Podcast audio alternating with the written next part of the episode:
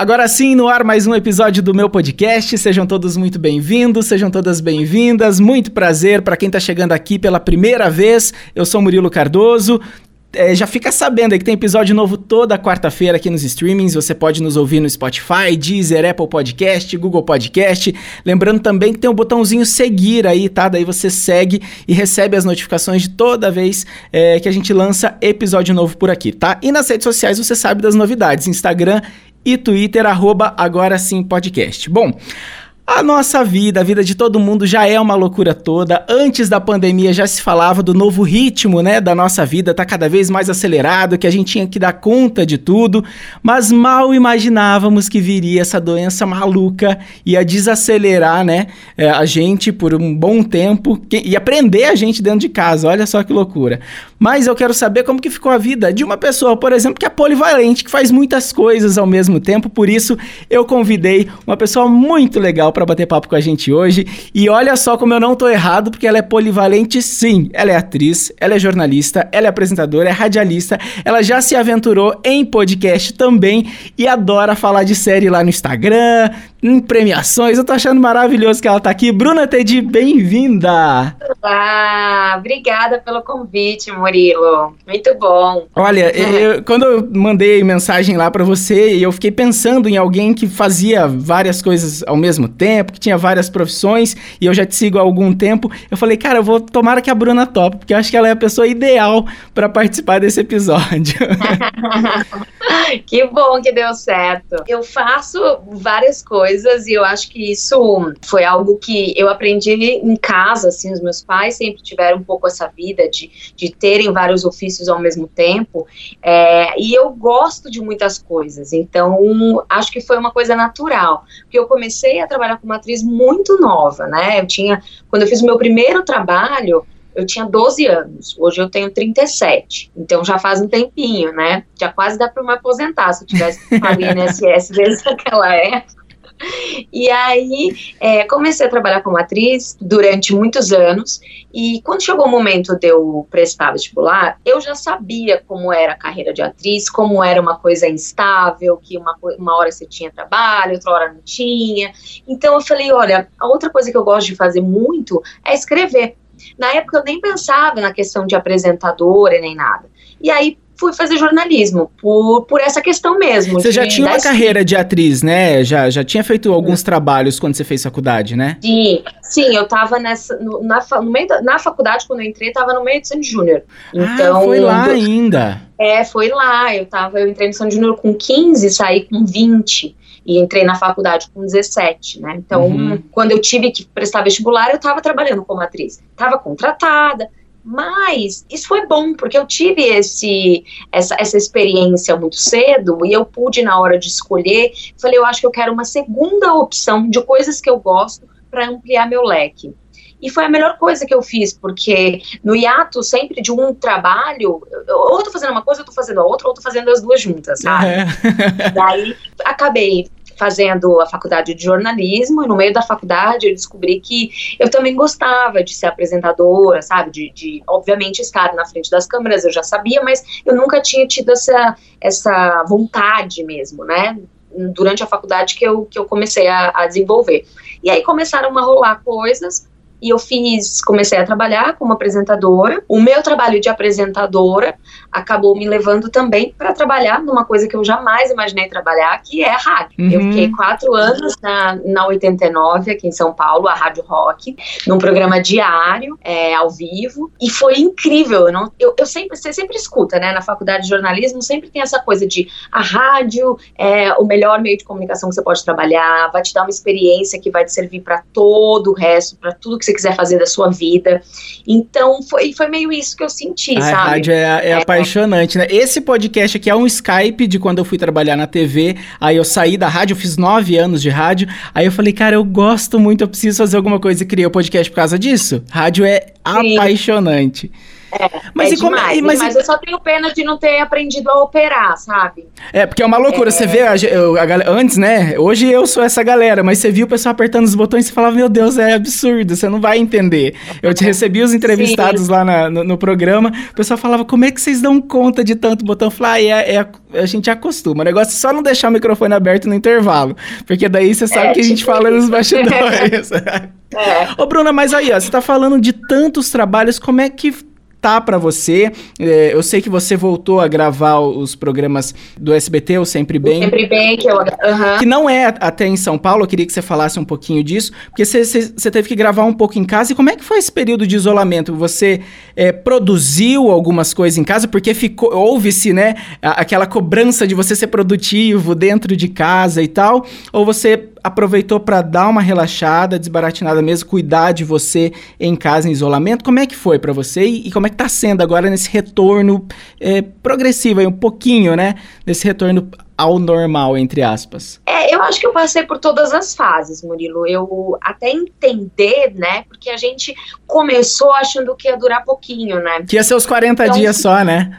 É, que ia ser aqueles 40 dias e, e tudo bem. Comecei primeiro com muita, é, muita dó, porque eu e a Carol Góes, que é minha parceira de podcast, a gente tinha uma viagem marcada para Nova York, passagem comprada, tudo, pro dia que estourou a pandemia. Ai. Então a gente. A pandemia estourou na quarta, assim, que, que a OMS declarou uhum. a pandemia na quarta, a nossa passagem era sexta. Então aí já comecei com esse baque, né? Putz, cancela tudo, perde dinheiro, coisa que não vai ter como rever, enfim, é, reaver.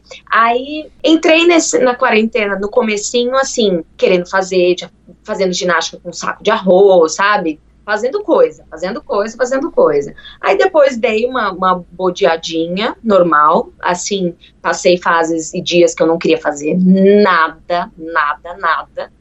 E eu acho que depois eu fui encontrando um equilíbrio, sabe?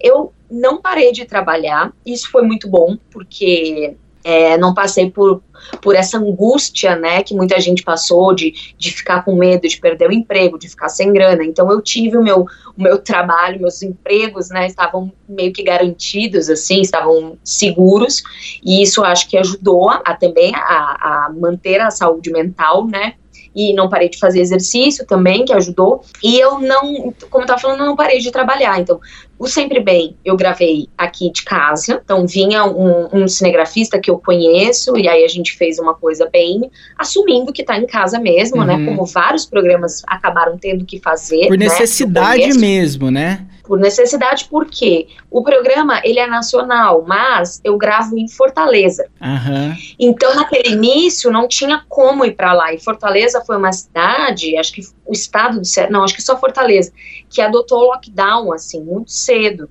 Então não dava mesmo. E eu também estava super com medo. Isso também é uma coisa que, que eu tive bastante, assim, medo. Eu ia sair de casa para ir para Chernobyl. E cheguei a ficar quase um mês inteiro sem sair de casa. O meu marido que ia no mercado, e eu não saía mesmo. Minha, uhum. minha vida ficou aqui dentro. Tomava só na área de serviço. Ele também sabe? ficou em home office? Ficou, ficou em home office também. E aí é, comecei a gravar. Só que nesse, nesse meio tempo que eu comecei a gravar aqui, as coisas meio que foram dando uma estabilizada. Não que melhorou e tá tudo certo. Mas as coisas foram, né? Muitos serviços foram autorizados, voltaram a funcionar e tal. Então aí eu fui me sentindo um pouco mais segura para voltar a gravar lá. Uhum. E aí tô já desde julho gravando gravando presencialmente, né, lá no, no estúdio.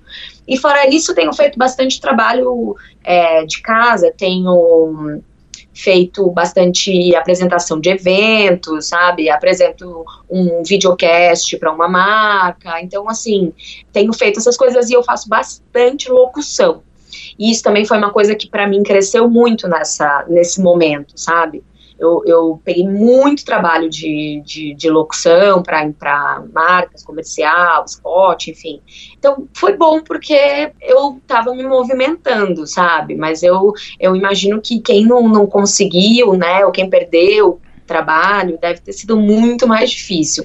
Óbvio que não tem como estar feliz, uhum, né? É. Eu acho é, é um momento que não tem como estar feliz, dando pulos de alegria, porque está acontecendo uma pandemia mundial que já matou um monte de gente. Tentei fazer a minha parte, né, o que estava ao meu alcance, comecei a fazer marmita para distribuir na rua, Ai, então fazia todo sábado, ainda faço assim, é que agora é, é, difícil, né, porque aí as coisas meio que vão voltando ao normal e, e parece que você perde o ritmo e, e, tem menos tempo, mas eu fiz durante muitos meses é, marmita e tal, tentei ajudar, assim, da maneira que eu, que eu consegui. Que bom que você não parou, né? Porque a gente tá falando de tantas funções que, no caso, você desempenha, que eu acho que às vezes dá um bug na cabeça, né? Eu fiz um episódio aqui, a gente falando sobre a sobra de tempo que a gente acha que tava tendo. Algumas pessoas, a gente tinha que ler aquele livro, tinha que maratonar de vez aquela série que você tava lá enrolando. Mas não, se você quiser só. Tem uma entrevista da Marília Gabriela, né? Quando ela parou de fazer os programas, ela simplesmente falou: Eu queria estar em casa sem fazer nada e sem ter nada para fazer. Era só isso, só para desocupar a mente. Sim. Sim, é porque eu acho que começou a rolar essa, essa palavra produtividade, acho que começou a assombrar, né, as pessoas. Não, eu li e hoje que, a, que o Brasil bateu recorde de empreendedores esse ano, de janeiro a setembro, no meio da pandemia. Uhum. Mas eu acho que foi isso, muita gente parou, é, perdeu os empregos formais, fixos e tal, e teve que dar um jeito, abrir uma empresa e vamos, vamos trabalhar. Sim né? Metendo a cara, mas bem brasileiro mesmo, eu acho. É, se adaptando, né? Não tem jeito. Mas eu acho que, que essa questão também pode ter atrapalhado muita gente no sentido de se sentir pressionado de produzir e ao mesmo tempo não estar tá conseguindo produzir, e aí isso te causar um, uma, uma depressão, entendeu? Né, isso minar a sua autoestima, e você vê o Instagram e tá todo mundo lá fazendo coisa, e você não, e aí como é que fica essa questão, né? Uhum. Então eu acho que também foi, foi muito cruel isso com, com muita gente, que, que você, ah não, mas você tem que dar conta, porque você já tá em casa, aí você tem tempo, e não, entendeu? É igual quando você tira férias e um, quando você é mais novo, você tira férias ali na tua cidade, aí tua tia fala, viu, você vai lá pagar uma conta pra mim? Fulano, ah, vai fazer tal coisa. Eu tô de férias, eu quero descansar só, eu quero só brincar com meus amigos, eu não quero ir pra rua, não quero fazer nada, né? Esses compromissos, assim, já que você tá de férias, você vem é, aqui e faz isso. É, e aí também, assim, a questão da, da limpeza da casa, porque a gente percebe, percebe que, por exemplo, no meu caso, eu vivia numa bolha de conforto, com faxineira toda semana, né? Na verdade, duas vezes por semana eu tinha faxineira. E, e aí você se depara com uma casa inteira para você limpar sozinha, coisas assim, óbvio que eu sei fazer, mas não era uma coisa que eu não estava acostumada a fazer mais. Porque, enfim, eu tinha outras coisas para fazer, fico muito tempo fora de casa uhum. e acabei delegando para uma outra pessoa. E aí agora, e aí isso tinha ficado tudo em cima da gente, né? E aí quando você tem essa coisa de ter que cuidar da casa, só isso te consome muito, muito, tempo. Muito, muito, muito, muito. Então, às vezes era isso. Tipo, o dia que eu tirava pra fazer faxina, quando eu via, pronto, eram três da tarde já. Eu só tinha parado pra almoçar e, e você fala, gente. Ainda mais você falou ah, que não parou a... de trabalhar, imagina, né? Acumular tudo. Pois é. Então foi tem que manter aí um, equilíbrio para conseguir dar conta, mas ao mesmo tempo eu ficava com um pouco de dó das pessoas que, que estavam sem nada, se cobrando por por ter algo, sabe? Exato. Foi um ano complicado. Acho que a gente tem que aceitar que, que se não rolou, não, não é porque você não teve força para correr atrás. Claro, teve, tem gente que fica esperando o telefone tocar, tem, mas não é um ano atípico, não tem é, jeito. Eu li, eu, tá, tá rolando até uma frasezinha no, nas redes sociais que é assim, não cancele o ano que te fez acordar, né? Te fez enxergar outras coisas, né? Porque a gente queria é, cancelar e esquecer. Também. A gente, eu fiz aniversário em maio, então a galera de, de março pra cá que tá fazendo aniversário, eu até brinquei na época, falei, eu não vou comemorar a minha idade, eu vou, vou fazer o ano que vem a mesma idade desse ano. Né? Mas não, né? Eu acho que deu uma. A gente conseguiu abrir os olhos para muitas coisas e ver as máscaras das pessoas caindo, literalmente, né? A gente tá usando máscara, ver as máscaras caindo, isso é Sim. é muito legal. Bruna, ver você. As pessoas que não estão usando máscara. Né? Ai, que dá uma raiva, meu Deus. Eu sempre julgo. Nossa senhora. Eu sempre julgo. Eu olho assim por cima da máscara, as pessoas passam na rua quando eu vou no mercado e tal. seja vovó, seja pessoa mais nova, seja quem for. Eu sempre olho assim e fico. Hum, não tá usando, ah, que feio. Total, eu peguei um voo esses dias que a mulher colocou, juro pra você, aqui, ó, nos olhos. Meu Deus, era. Ela deu, sabe aquelas máscaras de dormir? Ela transformou a máscara numa máscara de dormir. Ai, Veio voo inteiro dormindo com a máscara no olho. Ai, ai. Ô, ô, Bruna, mas vamos lá. Você é gaúcha. É Itaqui o nome da sua cidade? Itaqui. Uma cidade bem pequenininha, perto do Uruguai. divisa ali com o Uruguai, é isso, isso né? Isso, exatamente. Fronteira com o Uruguai. E, é. e, você falou que começou a trabalhar com 12 anos. A gente conheceu no Sandy Júnior. Maravilhoso seriado. Já a gente fala sobre isso. Mas você acabou de falar que começou com 12 anos. Já era atriz? Era comercial? O que, que tinha a ver? Você sempre quis fazer comunicação? Era nessa cidadezinha? Você teve que sair? Como é que foi? Conta aí. Não, foi assim. Os meus pais vieram para São Paulo quando eu tinha 5 para 6 anos. Ah, tá. E eu já não estava mais em Itaqui, nessa idade eu já estava em Porto Alegre. E aí eles decidiram vir para cá. E a minha mãe era atriz. Minha mãe fazia bastante publicidade aqui Olha, em São Paulo. que legal. E ela sempre me levava para os testes, né? E eu sempre fiquei morrendo de, ficava morrendo de vergonha, e aí sempre vinham as produtoras falando, ah, Bruna, você não quer fazer teste? Você não quer ser filha da sua mãe no teste? E eu, não, não quero, não quero, tenho vergonha. E minha mãe nunca me forçou. Minha mãe sempre perguntou, quer fazer? Não, não quer, ela não quer. Então acabava ali o assunto. Porque minha mãe já sabia como era o esquema, né? Criança, Uhum. né, naquela época não tinha tanta tanta regra, né, tanta lei que hoje tem, né, em relação a menores de idade que trabalham na TV. Naquela época era meio terra de ninguém, se tivesse que chegar 8 da manhã, sair 8 da noite, faltar na escola, ninguém tava nem aí. E aí ela não forçava. E um belo dia, ela foi fazer um teste, ela me buscou na escola e foi fazer um teste. Eu tava de uniforme da escola. Ela falou: ah, eu tô indo fazer um teste para um piloto de uma série que era baseada numa peça que a gente tinha assistido, que chamava Namoro. A gente tinha assistido há pouco tempo. Eu falei: ah, que legal. Tá bom. Aí eu tinha 11 anos. Aí ela chegou no teste, foi lá, entrou para fazer e eu fiquei fora. Aí eu perguntei, não sei o que me deu. Eu perguntei para moça, para produtora, eu falei: "Tem texto? Como que é?" Ela falou: "Não, você tem que criar um texto". Aí eu falei: "Posso fazer?" Aí ela falou: "Pode". Aí eu fui, criei um texto ali no cantinho, quando minha mãe saiu, eu falei: "Mãe, eu vou fazer o teste". Daí ela: nossa, tá bom. Aí quando a gente chegou em casa, eles ligaram e falaram: olha, a Bruna foi aprovada, mas você não. Aí a gente Mentira! Acredito. Ela que tinha ido fazer. Aí no fim eu gravei esse piloto que acabou não dando em nada, mas tinha um monte de gente legal no piloto. Era uh, tinha o Rodrigo Faro na época ele ainda trabalhava, né? Tava começando a trabalhar como ator, a Karina Bach, tinha um monte de gente. E aí é, nesse piloto, através desse piloto, eu conheci uma dona de uma agência de atores é, infantil, infanto-juvenis. E fui para lá. E comecei a fazer curso de teatro nessa agência tal. E aí, de, aí surgiu um teste para uma novela, que eu fiz uma novela no SBT antes de fazer o Sandy Júnior, mas ele não, ela não foi ao ar antes, ela foi ao ar depois. Eu já estava no segundo ano de Sandy Júnior quando a novela passou, que é o Direito de Nascer. E eu fazia um, um, papel bem pequenininho, mas foi também né, o meu primeiro trabalho que foi ao ar, com 14, e depois com 15 eu já tava no, entrei no Sandy Júnior, fiz o teste e entrei. Eu assisti o documentário no Globoplay e tem um episódio só falando da, da, da época que o Sandy Júnior teve primeiro um programa lá na Manchete e depois veio o seriado, né? E, cara, é sensacional quando você assiste. Primeiro, você quando você vê lá no Viva, ou você entra no Globoplay mesmo, que agora tem, né, todos os episódios, parece que você tá assistindo. Você assistiu ontem, né? Não parece que passou mais de 20 anos. Isso é sensacional. Tem a memória afetiva de domingo, você com a família assistindo. E o, e o clima, pelo menos, que tem as imagens de bastidores e tal, acho que é do último episódio que vocês gravaram, todo mundo meio com fraternização, enfim. Parecia ser Sim. tão legal, tão gostoso. E você participou das quatro temporadas, né? Como é que era? Você tinha noção? Você já era fã da Sandy do Júnior? Você tinha essa noção toda? Tem, eu sei que tem take do show também que pega vocês ali, todo mundo junto, emocionado, tá? É muito legal de ver.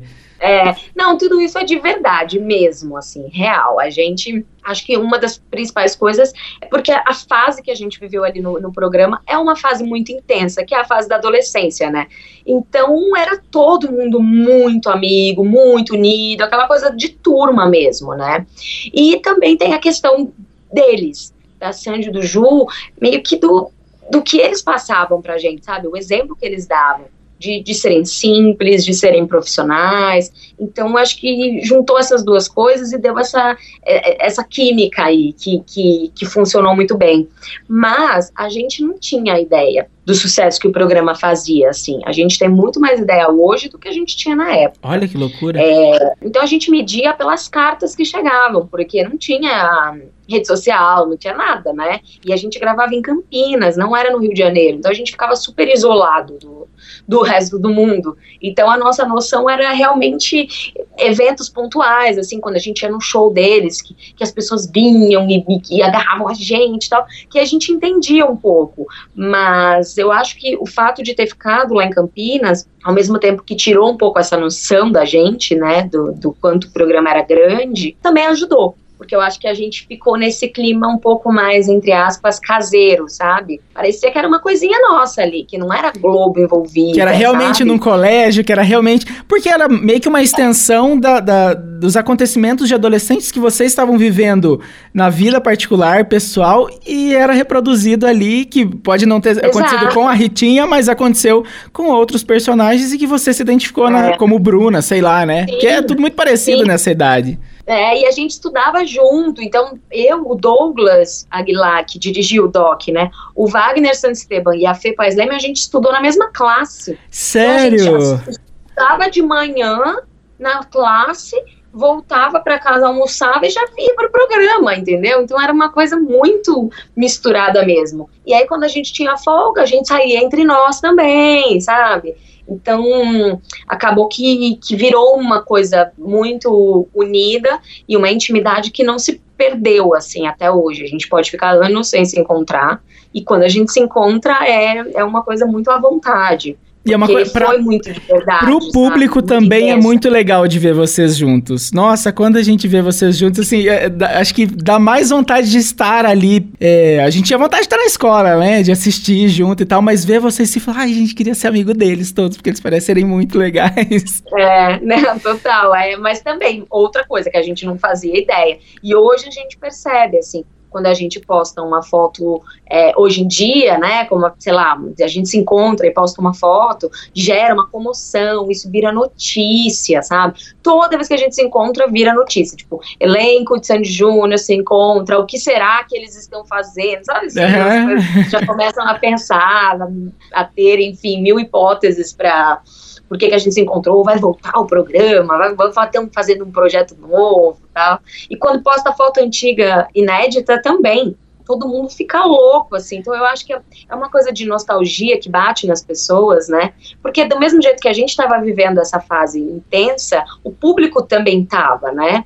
Então, o público que era um pré-adolescente, entrando na adolescência ali, eu não sei, as coisas que eu via nessa época, que eu assumia, né, que eu assistia, que eu consumia de, de, de arte, de coisa, se eu me deparo com isso hoje, eu sinto um negócio diferente, sabe? Então eu imagino que seja isso que as pessoas sentem em relação a, a gente, né? Ai, que delícia. É muito legal e eh, ficou na memória de muita gente. A fanbase que existe até hoje, né? Meu Deus, que nem você falou de foto antiga e tal, a galera vai em massa, agora com a turnê, é, depois documentário e por aí vai. Então é, acho que foi pra mesmo acalmar os fãs e falar calma, acalmar entre aspas, né? Calma que a gente vai voltar voltar, a gente vai, a gente vai servir, igual estamos falando hoje, né? Serviu demais toda a turnê, é. todo o documentário, isso foi muito legal para a história sim. deles e dos fãs e que vocês fazem parte é, também, né? Sim, e foi muito louco porque a gravação do show, né, tem um take meu especificamente chorando, né? Assim, Sim, eu lembro. Uhum. Você não tem ideia a repercussão que isso deu. Você não tem ideia. Nossa, isso, isso são segundos, não é?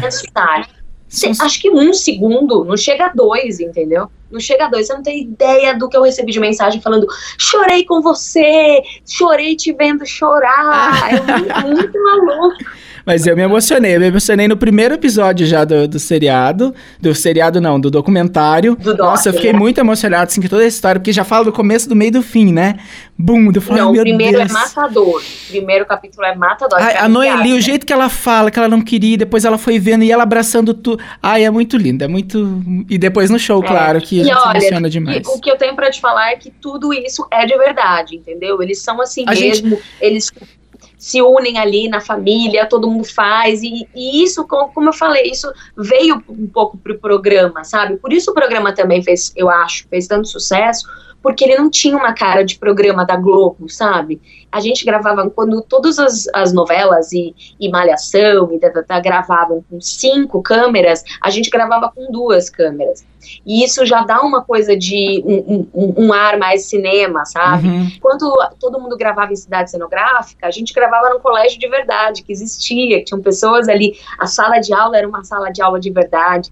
Então, isso tudo eu acho que, que ajudou também a trazer esse, esse espírito, né, que o programa imprimia no ar. Mas me tira uma dúvida, a escola, ela funcionava de verdade? Ela era desativada ou ela fechava um horário para vocês gravarem? Como que era? Era assim, a gente tinha uma parte, assim, de um... É uma escola gigantesca, um quarteirão inteiro a escola. E é até engraçado, porque a, falam que virou ponto turístico isso, em Campinas. Em Campinas, o né? vai pra Campinas tirar foto na, na porta da, da, escola. A Fernanda e Gentil aí, conheceu a Sandy com essa história, né? Sim, sim, é verdade que ela postou e a Sandy começou a conversar com ela, né? Aí tinha, tem uma, tinha uma parte meio assim vazia da escola, um terreno que não estava ocupado. Nesse terreno eles construíram o que a gente chamava de projeca, que até fala no, uhum. documentário Chororó fala projeca, que era um galpão que tinha um refeitório e tinha uns camarins. Então, aquela parte ali ninguém chegava. E a gente tinha também uma sala de aula que ficava bem perto desse camarim, que daí essa sala não era, esse corredor todo não era usado. Aí, banheiros, vestiário, essas coisas, a gente gravava eventualmente e a gente conseguia gravar lá na escola onde era cantina, as quadras de, de basquete, de vôlei, a gente gravava de sábado, que daí a escola não, não, não, tinha aluno, então a gente gravava nesse, nesse essas, essas externas. Mas em geral, durante a semana a escola estava funcionando. Imagina para os alunos, né? Deve ter muita história também, é. quem viveu, sei lá, o ginásio Mas eu inteiro acho que eles deviam ter raiva. Eu acho que ficava muito fuzuê ali. Eu não sei se eu ia gostar de estudar numa escola que tivesse uma gravação assim. Ai, não sei, né? Porque a gente ficava meio também numa bolha, não é que a gente se misturava, ah, né? É. Não dava. Mas se era então, galera, se era a galera do rock, meio, não sei se tinha emo na época, mas a galera mais, mais não ia gostar, porque ia ter é raiva é de Sandy Júnior, não é? Ou gostava, era o é. guilty pleasure que gostava e não assumia, né? Pode Sim, ser isso também. É, tem isso também. E, é, e, a, e a gente estava, por exemplo, no primeiro colegial, no primeiro ano. Quem estava no terceiro já era muito mais velho, então talvez achasse um saco mesmo também, né?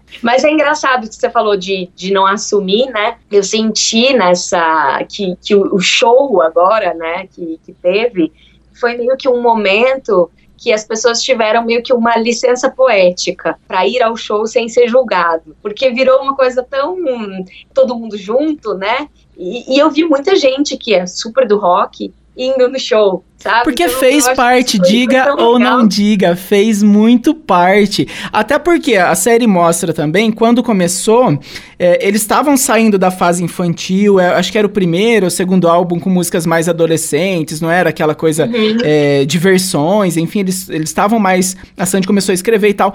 E, e, no meio da série pra frente foi quando eles realmente explodiram no Brasil inteiro. Tanto que acaba a série, eles vão sim. pra carreira internacional, né?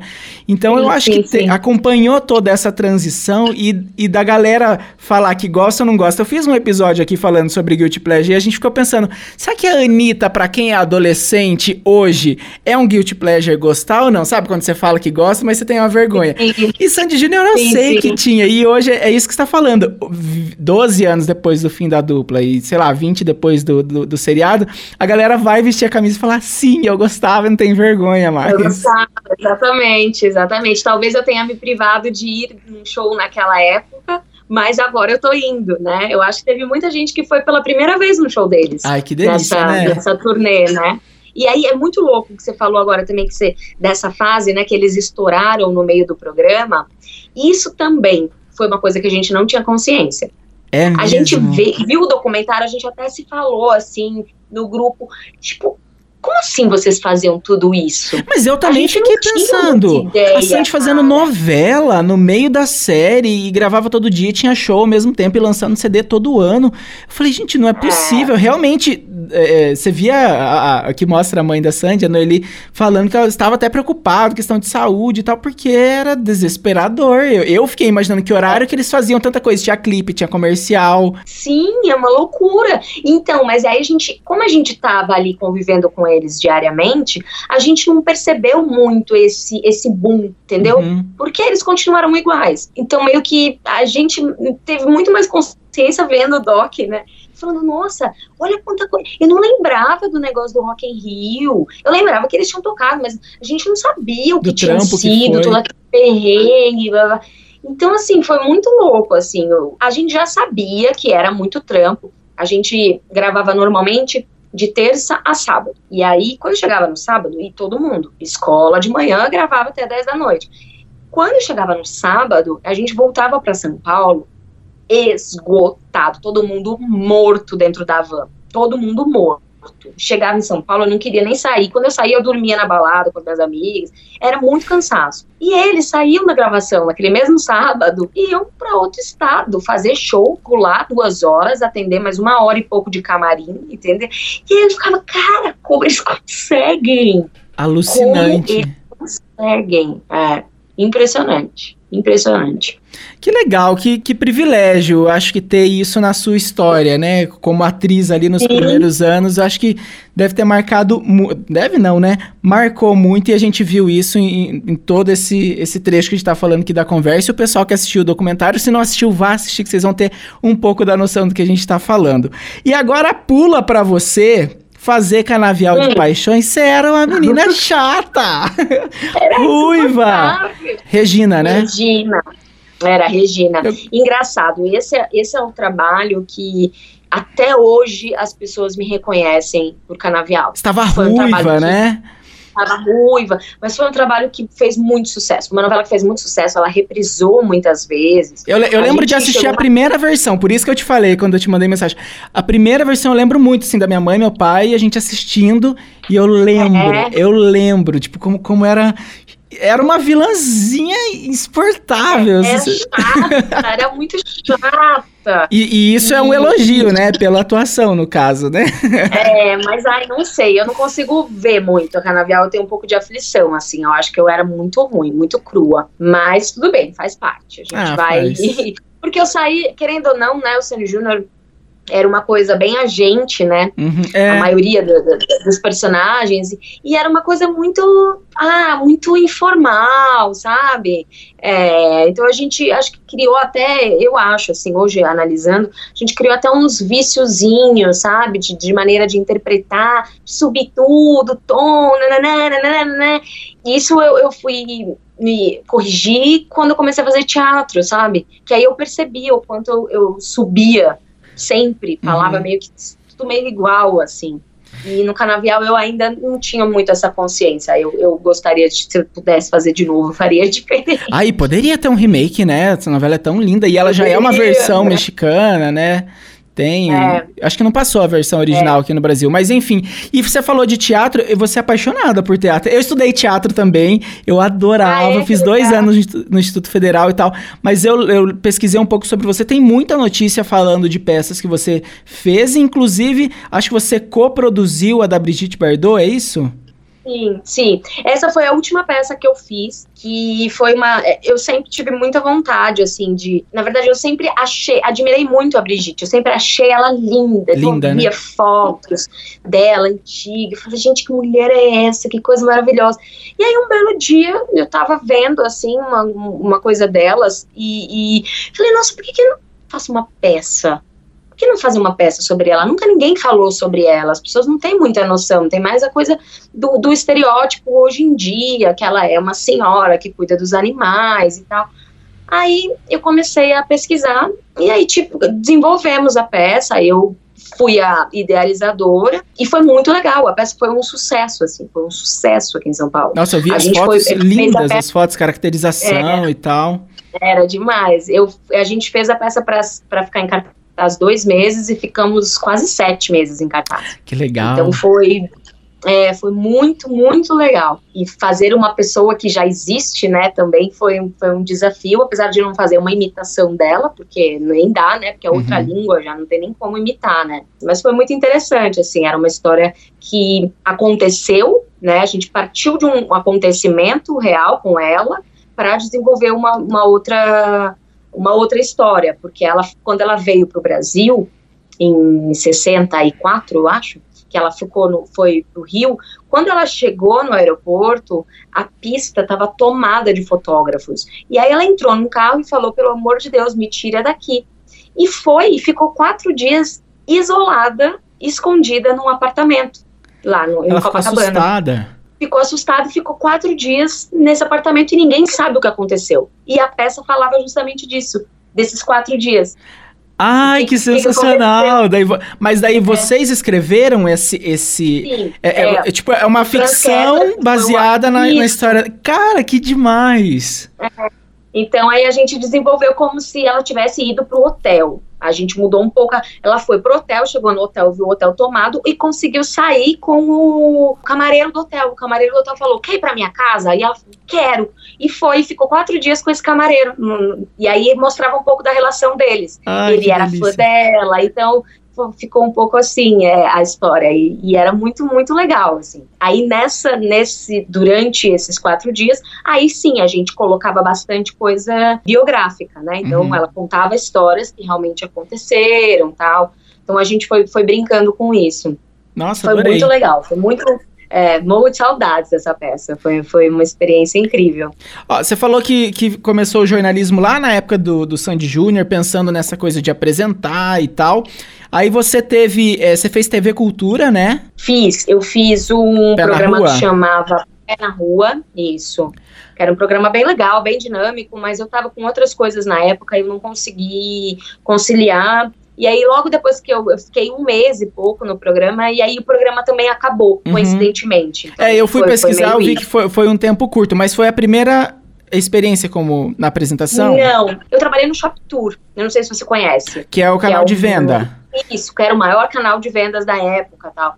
E aí eu trabalhei um tempo lá, durante o tempo que eu estava no Shop Tour, que me chamaram para fazer a, a, cultura. E logo depois da cultura, eu fiz o a Fox, eu fiz um. Era uma, uma faixa de, de horário da Fox que chamava Bem Simples, que eram só programas meio que voltados para mulheres e tal. Aí eu fui até para Argentina, gravei lá, fiquei um mês morando lá em Buenos Aires para gravar a, a, temporada toda de um programa que chamava Faça em Casa. Ai, que legal. Que eram, é, eram artesãs que vinham, ensinavam coisas tal, mas numa, num cenário moderno, assim, dando uma uma cara mais descolada, não essa coisa que, que a gente está acostumado a ver de programa feminino, né? Mais caretão, uhum. era um pouquinho mais, mais moderno. Foi no, no mesmo ano, assim, que eu fui para a cultura e, e para Fox. E foi na sequência os trabalhos de apresentador. E daí depois veio a Play TV, que eu lembro, como eu te falei, da estreia, da sua estreia, no, era Play TV News, que era no sábado. E eu achava mó legal, porque era é, mostrar. Ah, era, era, era muita coisa que tinha no programa. Às vezes fazia coisas da TV, fazia coisas de música, de cinema, de game, né? Que, que tudo. tinha tudo. Nossa, conheci tanta gente. Foi, foi incrível. Você ficou tempo lá até, né? Fiquei quatro anos na Play. Uhum. Ai, pois é, foi não é uma tempo... pena ter acabado. Pois é, acabou. Mas é, foi, foi ótimo, assim, porque foi uma, uma experiência. Entrevistei bastante gente, a entrevistei em inglês, coisa que eu nunca tinha feito, sabe? Foi, foi bem legal, assim, foi uma, uma experiência muito enriquecedora, assim, ter trabalhado na Play. Aí, quando eu já estava no último ano da Play, eu entrei na rádio. E como é, é, era isso que eu ia te perguntar, tá aqui na pauta também, porque rádio. É, bom, você foi atriz, você é atriz, mas você fez o, os seriados, as novelas, é um ritmo. Aí você vai ser apresentadora, também é outro ritmo. E rádio é todo dia ao vivo. Imagina, do lado do Zé Luiz, né? Maravilhoso também. E daí, como é que foi? Assim, também foram é foi uns programa... quatro anos, acho que você ficou, né? Isso, quatro anos eu fiquei lá. É, o programa, ele era um programa que ele permitia tudo, porque era um programa que era muito a gente, que a gente estava sentindo. É, então, é, o do balacobaco, né? Pra galera saber aí, a é, galera que não sabe. Do balacobaco, exato. Existe até hoje, eu que não tô mais, porque eu tava, chegou um momento que para mim eu tive que escolher, assim, porque eu não, não tava mais Olha lá, a polivalência, a polivalência. É, é, essa coisa de fazer diário, né, acaba te prendendo para outras coisas, né? E aí eu acabei colocando na balança e achei que era melhor ir partir para outros outros voos. e aí, então, no programa, assim, se eu tivesse tido uma insônia, ou se eu tivesse de ressaca, tivesse enchido a cara no dia, no dia anterior, chegasse na rádio de manhã, ia dar bom dia, a Bruna falar, bom dia, Zé, tô de ressaca hoje, tá foda. E tudo bem, entendeu? Se eu quisesse ficar quieta, o programa inteiro eu ficava, se eu quisesse falar qualquer coisa, era muito livre, Ai, sabe? Uhum. Então, é, ele não, não, tinha um peso assim, sabe? Então a, a, ideia era também a gente ficar muito à vontade e falar o que vê essa cabeça, claro, né? Também tomar cuidado com o que fala, mas era muito livre nesse sentido. Então não tinha uma, uma pressão assim, não era uma coisa de hard news, não era nada disso, era se eu quisesse dar minha opinião sobre aquilo, se quisesse contar alguma coisa que aconteceu, alguma coisa que eu assisti, blá blá blá. E aí lá no programa que eu pedi para o Zé para eu ter um quadro que chamava Fala Série, que é o que eu trouxe para o Instagram hoje, anos depois. E aí lá eu toda terça-feira dava dicas de série, falava curiosidades de série e tal. E foi através dessa desse meu quadro que a TNT me chamou para fazer os, as premiações do ano passado. Gente, olha que loucura, uma coisa que vai puxando a outra e tal e vai embora.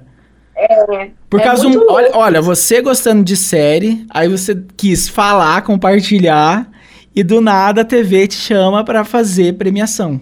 Que sensacional. É, eu não tinha ideia. Porque me ligaram, né? Quando me ligaram da TNT, eu falei, tá bom, né? Alguém deve ter me indicado, beleza. Aí fui lá conversar, fiz um, um, tipo um teste, né? Eles colocaram uma premiação lá na minha frente, aí eu fiz na hora, tudo errado, foi bem tenso. Aí depois, quando eu terminei, né, saí do estúdio, eu falei, é, da onde? Alguém me indicou? Como é que foi? Daí uma das pessoas falou, ah, não, eu te escuto sempre na rádio tal. Eu falei, ah, Ai, que legal. entendi. Então é isso, uma coisa que você não tem ideia. O nosso trabalho é muito louco por isso. A gente não tem ideia do alcance das coisas, sabe? A gente não tem ideia é, até onde o nosso trabalho chega, né? Que delícia. E aí, do nada, você tá lá fazendo o, o do Balacobaco, que era todo despojado. Aí você já tinha, acho que você fez ao mesmo tempo também com a Play TV, pro público jovem e tal. Você vai no programa de variedades, no programa de qualidade de vida, falar saúde. de saúde, dicas e tal. Cara, e daí? Eu acho que primeiro eu é, lembro que você fe, você é, você chegou a fazer até na Band antes, né? Você fez um período ali Isso. de licença maternidade de outra apresentadora e, de, e depois Isso. quando veio esse projeto do SBT, você foi, você tá desde sempre, né? Como é que é? é? Eles me chamaram. Porque tem que ter então, esse leque de repertório, né? E quando você vai pra, pra Fortaleza gravar, até a gente já tinha conversado para gravar antes, você tava, acho que lá gravando, né? Vocês gravam um, uma, uma série, assim, alguns programas é, antes eu, vou, eu gravo o mês seguinte inteiro. Ah, tá. Eu vou para lá e gravo o mês seguinte inteiro. Então, e o programa é aos domingos, então tem mês que tem cinco domingos, aí eu gravo cinco programas, mais coisas externas e tal. Então, é, é, isso. Mas essa é uma coisa que, assim, são assuntos que sempre me interessaram, sabe, em geral essa coisa de beleza, de saúde. Eu também já fiz outros trabalhos que estavam relacionados a isso. Já fiz durante muito tempo um institucional para uma indústria farmacêutica, que eu falava bastante de saúde. Então, acho que tudo que eu vivi agrega um pouco, trago experiências é, né, disso, de histórias que eu sei das pessoas. E aí vou, vou criando dentro um pouco da minha, da minha personalidade, né, para pro programa. Mas eu acho, eu acho uma delícia, assim, eu adoro. Adoro. Não, e a, a produção é muito boa. É vivo. Eu gostaria que fosse ao vivo, sabe? É. A produção é muito boa. Então, é domingo de manhã, né? Mas tem também no YouTube todos os programas. Sim. Eu achei legal quando vocês fizeram no verão, vocês gravaram na praia mesmo, já que tá lá, né? Gravaram na praia, dá um ar né? todo tropical, fizeram carnaval. Sim, é, é muito bonita. Muito bonita a produção do programa. Tipo, deixa aqui meu registro, porque é, é lindo, é lindo de verdade. E agora eu tava maratonando o seu podcast. Porque é muito engraçado. É muito divertido. É, é rápido. Eu, às vezes eu penso que ah, o meu programa é de uma hora e tal, mas é eu gosto de falar mesmo. Eu sempre sofri na TV para fazer as matérias, reportagens. Você tinha que entrevistar a pessoa e tirar 30 segundos de fala. Nossa, para mim era sempre triste. Ah, é ainda, né? Mas o podcast é de uma hora. E de vocês que é 15 minutos, 10 minutos, me dá vontade de não, calma, fala que tem mais assunto aí de vocês. e eu quero saber quando que é. vai ter o comeback desse podcast, porque ele parou agora. Sabe o que, que a gente está fazendo na pandemia? A gente está fazendo ao vivo uma vez por semana no Instagram. Ah, olha, eu não sabia disso. Então, tipo, é um é. Skype do, da galera que. É isso, exato. Só que a gente, com, né, as pessoas conseguem ver a gente, aí a gente zoa mais ainda, a gente toma. A gente chama de livinho mana do céu, que a gente tá sempre com um vinho. Ai, então, que legal. é, é meio isso. Então a gente tem feito uma vez por semana um, um especial Mana do Céu na live, né? Do, pra, pra, pra matar saudades. Mas é que o podcast a gente fez, já começou a fazer faz um tempo, né? E aí a gente ficou meio na dúvida de a gente faz mais curtinho, a gente faz longo. E aí na, na época a gente acabou decidindo por fazer curto, mas nem é uma regra, sabe? Uhum. A gente meio que pensou, ah, vamos fazer uma coisa de até 15 minutos, para também não ficar esticado, e a gente fala só de um assunto. Só que é isso, a gente fica viaja, né? Nossa, eu, eu é adorei. A história é, de, da, de você, você com a sua avó viram Jesus no Natal, tipo. eu achei sensacional. eu adorei. É, então, tem uma outra coisa, Murilo, que a gente não falou, ainda de apresentadora, né? Que também foi uma experiência que eu inédita, que eu nunca tinha vivido, de apresentar um reality show. Qual que, que foi em 2018. Era o Gillette Ult, era um reality show de game. Era para selecionar 10 meninos para serem pro, pro, players, né, para serem jogadores de videogame profissional. E eles ficaram confinados numa casa, e aí eu que era apresentadora e foi teve uma repercussão incrível assim a, a, os capítulos né da temporada e aí depois a, a, o anúncio da final foi um evento enorme ao vivo eu e o Thiago Leifert apresentando porque ele era parceiro também do, do programa e foi uma experiência muito maluca porque não era nem um pouco esse sim não era nem um pouco meu universo o universo dos games eu não jogo videogame, e é, é o, esse jogo que eles jogavam no, no, programa é o League of Legends, o LoL. E eu nem fazia ideia do que era quando me chamaram. Eu comecei a estudar, e aí durante uhum. o programa também fui entendendo. Mas meu papel também não era entender o jogo, né? Eu cuidava, né? Eu falava mais de, de outras coisas, mais da parte emocional, comportamental deles. E foi muito legal. E agora vai ter a segunda temporada ano que vem, e vai ser maior ainda. Ah, e você vai estar tá no, no projeto? Sim. E isso tá ser... onde? Tá no YouTube? Onde que tá? Tá no YouTube, tá no YouTube, chama Gillette Ult. Ah, eu vou pesquisar é total, agora eu adoro. Sei como, eu acho que não vai mais ser Gillette Ult, porque aí muda patrocinador, uhum. sei que é Ult, mas fez muito sucesso, assim, foi um trabalho muito legal, essa coisa de reality show, eu amei fazer, eu acho que foi um dos trabalhos que eu mais gostei de fazer na vida, assim, você vê o cara, aí os meninos falam, você tá eliminado, aí o menino começa a chorar, aí você chora junto, porque você já se apegou, você sabe todo, todo o trabalho que o cara teve para chegar ali, tudo moleque de 17, 18 anos, foi muito legal, eu adorei, assim, adorei fazer. Eu acho que isso também tem, tem deixado, ficado mais leve de uns anos para cá, principalmente com reality show, talent show, do apresentador poder se emocionar também. O André Marques mais chora do que os pais das crianças no The Voice Sim, Kids, né? E, e, eu amo, é. nossa, também mexe com a, com a, emoção de todo mundo. Agora vai ter o The Voice mais 60. Eu tô desesperada, eu já tô com o lenço do meu lado, porque vai ser incrível, assim, você já fica imaginando. E isso também permite você eu acho que apresentar com a experiência de atuação que você tem, acho que você traz um pouco da bagagem da, da atuação para apresentar ali e tal, mas você consegue Sim. ser você mesmo ao mesmo tempo. Acho que isso é muito bacana. Total. Eu, eu ouso dizer que talvez tenha sido o programa onde eu fui mais eu, sabe? Uhum. Na, na, frente das câmeras, assim, onde eu senti que realmente eu tava ali, tudo que eu tava falando, eu tava sentindo mesmo, sabe? Foi muito interessante, assim, muito legal. E eu acho que é um pouco a tendência, né, hoje em dia, de você é, dos apresentadores serem cada vez menos apresentadores distantes, né, engessados, e serem uma coisa mais parte do, do, do, do todo ali, né, não, não ter uma distância. Isso é né? é só um microfone só, né, que só, que, ah, só faz é. a, os anúncios e tal. E daí, para encerrar, eu quero saber se, assim, em algum momento, você teve medo de não dar conta, ou você, absolutamente, quando achou que não ia dar conta, você se abdicou de algo, como você falou da rádio, se teve alguma outra situação. Como que é para você? Você consegue, você abraça muitos, muito esses projetos? Em algum momento você achou que ia pirar e tal? Eu, na verdade, assim, eu primeiro tento, tá? Não é uma coisa que eu já desista antes. Eu primeiro tento e falo, não, eu vou, eu vou dar conta de conciliar, vamos tentar. Então, como eu fiz quando eu estava no, no Shop Tour e na, e na Cultura não, vai, vai, vai, rolar. E aí, quando eu percebi que eu tava almoçando um shake dentro do carro, aí eu falei, não, eu vou ter que desistir de um. Então, pesei e vi o que que na, no momento que, que me que era mais vantagem para mim em vários sentidos. Aí eu acabei deixando a cultura. E é muito louco, porque eu deixei com uma dor no coração e aí depois parece que vem o universo e fala: "Ó, oh, você estava certa, porque o programa acabou".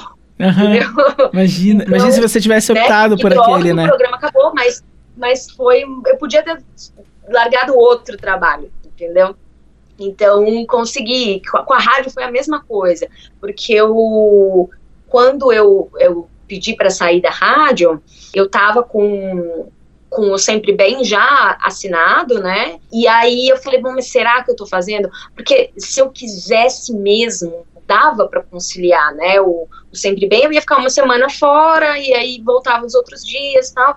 Mas eu fiquei, falei, não, eu acho que é o momento, eu preciso disso para sair, tentar novas coisas. E aí, no dia que eu pedi para o Zé, falei que eu queria sair, é, me ligaram da TNT para eu ficar um tempão na Argentina apresentando as coisas. Aí eu falei, olha, se encaixou, sabe? Então eu acho que a gente tem que abraçar, mas eu acho que é até a página 2 é, é, vai com calma, né? No, eu, eu, sou muito difícil de negar trabalho, mas eu tenho aprendido cada vez mais que eu preciso fazer isso. Às vezes o não pode ser um caminho para felicidade também, né? Sim, total.